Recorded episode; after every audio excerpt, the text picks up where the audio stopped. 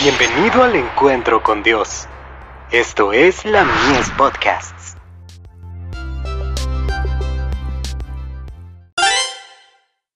Hijos e hijas de Dios.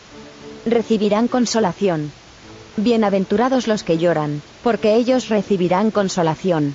Mateo 5, verso 4. El llanto al que se alude aquí, es la verdadera tristeza de corazón por haber pecado.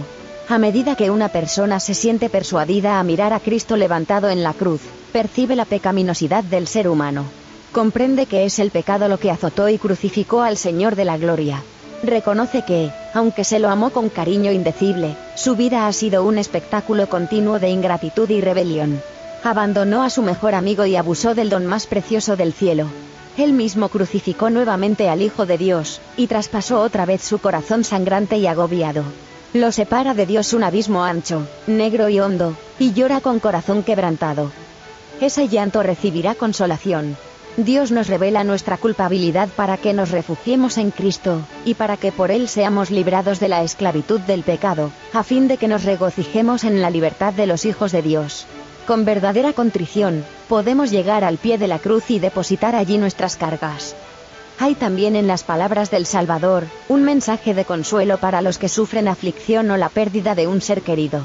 Nuestras tristezas no brotan de la tierra. Dios no aflige ni entristece voluntariamente a los hijos de los hombres. Cuando Él permite que suframos pruebas y aflicciones, es para lo que nos es provechoso, para que participemos de su santidad. Si la recibimos con fe, la prueba que parece tan amarga y difícil de soportar, resultará una bendición. El golpe cruel que marchita los gozos terrenales nos hará dirigir los ojos al cielo.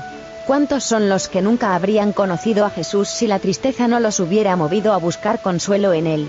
El discurso maestro de Jesucristo. Página 14.